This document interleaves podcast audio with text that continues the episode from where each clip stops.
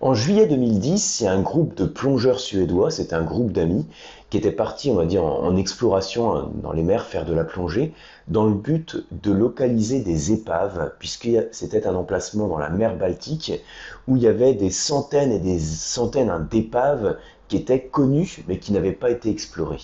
Et alors, en suivant les indications d'un pêcheur, ils ont pu localiser une épave qui pensait être une épave d'un navire allemand. Et ils ont découvert à l'intérieur de l'épave des bouteilles, et notamment des centaines de bouteilles de champagne. Et alors, ils ont remonté ces bouteilles de champagne, et ces bouteilles de champagne ont été identifiées pour euh, évaluer en fait leur, euh, leur âge, puis par la suite ont été dégustées.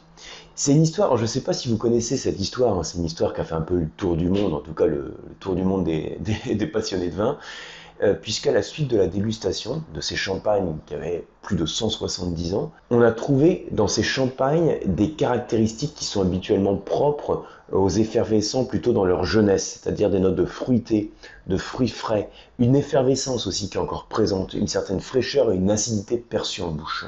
Et c'est une belle histoire qui a un peu inspiré donc ensuite des associations, des sociétés qui ont proposé de faire vieillir des bouteilles en pratiquant comme ça une immersion dans l'eau. Alors ça peut être à 10 mètres sous l'eau, 30 mètres, 60 mètres, 70 mètres, et pendant une durée qui est définie.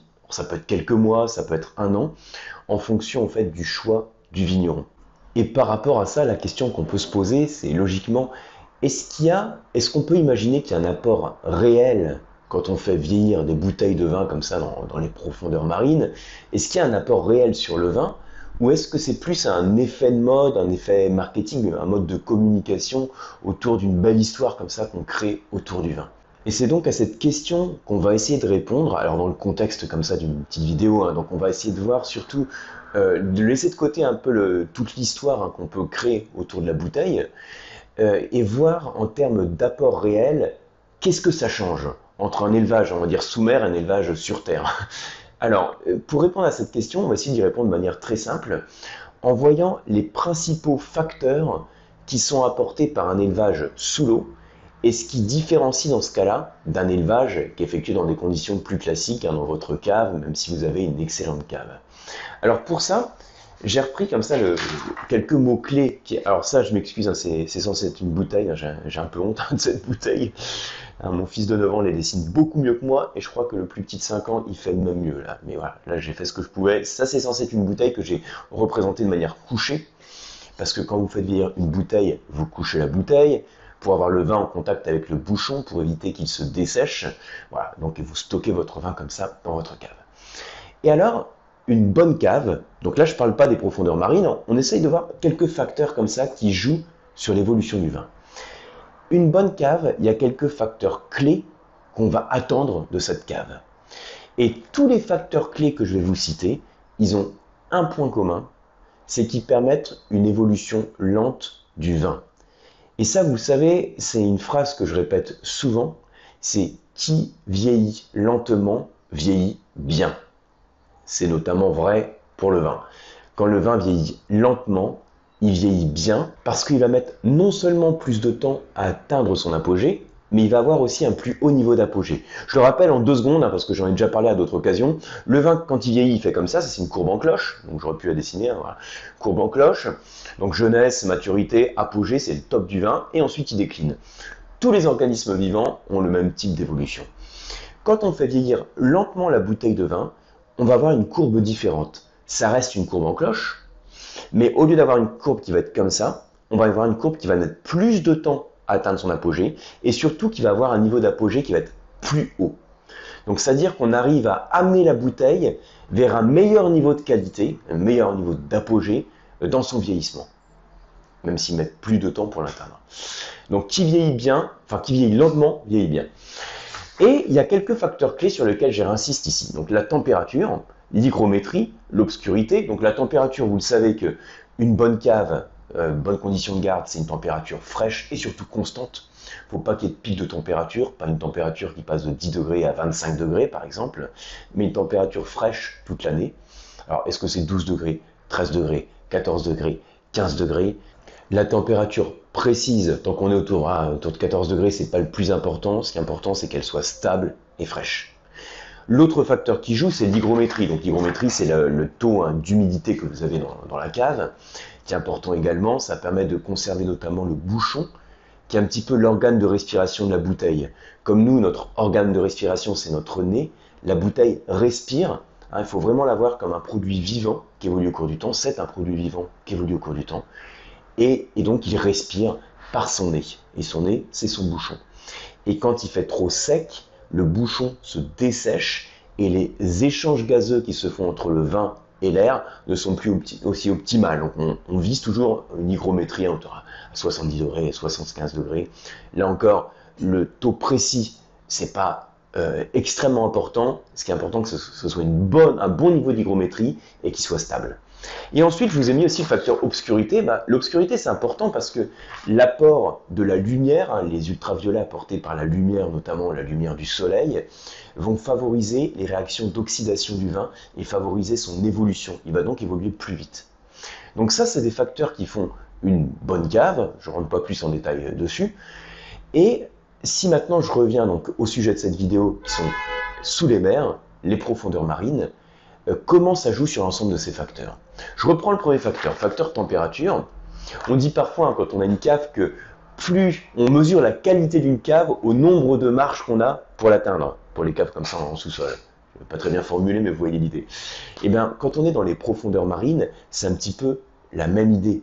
On va chercher la fraîcheur. Quand on va à des dizaines, des vingtaines, une trentaine de mètres de profondeur, on a une fraîcheur sous l'eau et évidemment aucun pic de température. Une température qui est fraîche, voire très fraîche et constante. Donc en termes de température, il n'y a euh, aucun, aucun problème quand il y a un, vieillissement sous la mer. Ensuite, l'autre facteur pour l'hygrométrie, donc on imagine bien qu'en étant sous la mer, on n'a pas ce problème, hein, le facteur hygrométrie n'est pas problématique. L'obscurité non plus, puisqu'on va, quand on va dans les profondeurs, il fait aussi plus sombre. Et alors, tous ces facteurs, ils sont par défaut présent quand on fait vieillir un vin sous la mer. Et donc, de cette manière-là, on pourrait dire, a priori, les profondeurs de la mer déjà constituent une cave euh, qui peut être exceptionnelle. Mais il y a aussi quelque chose qui change entre le vieillissement sous la mer et le vieillissement dans des conditions normales. C'est le facteur que je vous ai mis ici, le facteur pression. Parce que quand on est sous l'eau, on va avoir une pression qui va être exercée sur la bouteille, et quand on passe à des dizaines, vingtaines, trentaines de mètres de profondeur, on a une pression qui peut passer à 4 bars, 5 bars, 6 bars en fonction de la, euh, la profondeur. Et ça, c'est une donnée qui est importante, et ça, c'est quelque chose qui n'existe évidemment pas dans les conditions normales du vieillissement dans une cave. Et on peut donc se poser la question, comment ça joue? Le fait qu'il y ait une pression importante, comment ça peut jouer sur l'évolution du vin alors pour y répondre, il faut savoir qu'il existe une loi en physique qui dit que quand la pression augmente, on peut en fait, on a le, gaz qui se comprime si vous voulez, et on peut donc dissoudre plus de gaz. Et puis au contraire, quand la pression diminue, on a le volume du gaz qui augmente. En fait, l'idée c'est que le gaz occupe tout le volume qu'il a à sa disposition. C'est ce qu'on appelle la loi de Mariotte. Et donc, quand on est dans les profondeurs marines, la loi de Mariotte, elle nous dit que de par la pression, on va pouvoir emprisonner le gaz au sein de la bouteille et en particulier le CO2 résiduel, le dioxyde de carbone résiduel. Parce que là, alors je parlais tout à l'heure dans l'intro hein, de l'exemple des bouteilles de champagne, ça veut dire, vous savez que les bouteilles de champagne, par définition, comme ils sont effervescents, ils contiennent du dioxyde de carbone, du CO2, et on peut imaginer donc les bouteilles comme ça qui sont en profondeur, on va avoir le CO2 résiduel qui va être complètement emprisonné dans la bouteille, qui ne va pas pouvoir s'échapper. Alors que quand j'ai une quille de champagne dans ma cave et j'attends 10 ans, 15 ans, 20 ans ou au-delà, je vais avoir logiquement des échanges gazeux qui se font, et donc le CO2 résiduel va disparaître. Je ne sais pas si vous avez déjà ouvert une vieille bouteille de champagne que vous aviez dans votre cave. En général, on a peu ou pas d'effervescence du tout d'ailleurs on perd l'effervescence, on perd le CO2 parce qu'il y a des échanges gazeux qui se font. Quand on est dans les profondeurs marines, on peut dire que les échanges gazeux ne peuvent pas se faire et que ce CO2 reste emprisonné dans la bouteille. Mais ça va plus loin aussi que le, simple champagne. Dans tous les vins, même dans les vins tranquilles, c'est-à-dire les vins qui n'ont pas de bulles, sachez qu'on a du CO2 qui est dissous. Puisque le CO2, en fait, il vient de la fermentation alcoolique. Vous vous souvenez, hein, la fermentation alcoolique, c'est le sucre du raisin qui donne de l'alcool. et ça s'accompagne d'un dégagement de dioxyde de carbone. Donc c'est-à-dire qu'avant de mettre un vin tranquille en bouteille, il est soutiré hein, plusieurs fois pour éliminer en partie son CO2, en tout cas pour que la plupart du temps, il soit pas perceptible en bouche. Mais il y a quand même du CO2 résiduel qui est présent dans le vin et qui contribue à son évolution. Et alors, quand on est quand on a une bouteille comme ça qui est sous la mer, on a le CO2 résiduel qui reste emprisonné, et ce CO2 résiduel, non seulement il contribue à l'évolution du vin, à la création de certains composés aromatiques, mais aussi il protège le vin. Parce que le CO2, il est bactériostatique, c'est-à-dire que les bactéries qu'il y a dedans, enfin les bactéries ne peuvent pas se développer dedans en fait. Hein. Donc ça évite au vin de s'altérer. Donc c'est une manière de le protéger. Et en plus, le fait qu'il ait du dioxyde de carbone, ça peut favoriser la synthèse de certains composés aromatiques qu'on n'aurait pas dans des conditions normales de vieillissement. Et donc, vous voyez que finalement, on, ajoute une condition hein, aux trois conditions clés dont j'ai parlé. On ajoute une condition qui est euh, inédite et euh, très atypique, hein, qui peut jouer sur une très lente évolution du vin et qui permet de préserver le plus longtemps possible les caractéristiques de fraîcheur et de jeunesse du vin. Alors, suite à ce constat, il y a donc, je vous le disais tout à l'heure, des associations, des sociétés qui proposent ça. Il y a des vignerons qui tentent l'expérience, donc euh, qui vont faire vieillir leurs bouteilles. Ça peut être dans, en Bretagne, ils font ça, dans le Pays Basque également. Et sachez qu'il y a aussi des expériences qui vont au-delà où on va faire, on va pas seulement faire vieillir le vin dans l'eau, donc c'est pas seulement la phase d'élevage, c'est aussi la phase de la phase de vinification. Donc de vinification, c'est quand on a l'opération clé de la fermentation alcoolique. Parce que quand on est dans des fortes conditions de, pression hein, et qu'on va faire cette fermentation alcoolique, mis à part le fait que le travail de la levure peut être plus lent avec la fraîcheur qu'on a dans les, les conditions de travail de la levure, on peut aussi avoir le métabolisme de la levure qui est différent avec les conditions de pression qu'on a, et donc la synthèse de composés aromatiques différents. Donc voilà, ce sont des expériences de toute façon intéressantes.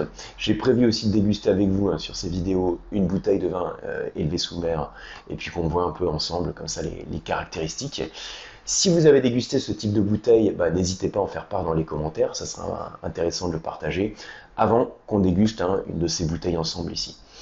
J'espère que vous avez appris des choses, que ça vous a permis de découvrir ou de redécouvrir ce type d'élevage. Comme toujours, si la vidéo vous a plu, merci de la partager, de la liker. Et on se retrouve dans mes mails hein, que je vous envoie pratiquement tous les jours. Ce sont des mails avec des ressources pédagogiques, des infographies et différents outils hein, pour progresser dans le vin. Donc si vous n'êtes pas encore inscrit, c'est le premier lien en description. Je vous dis à très bientôt et merci pour votre fidélité.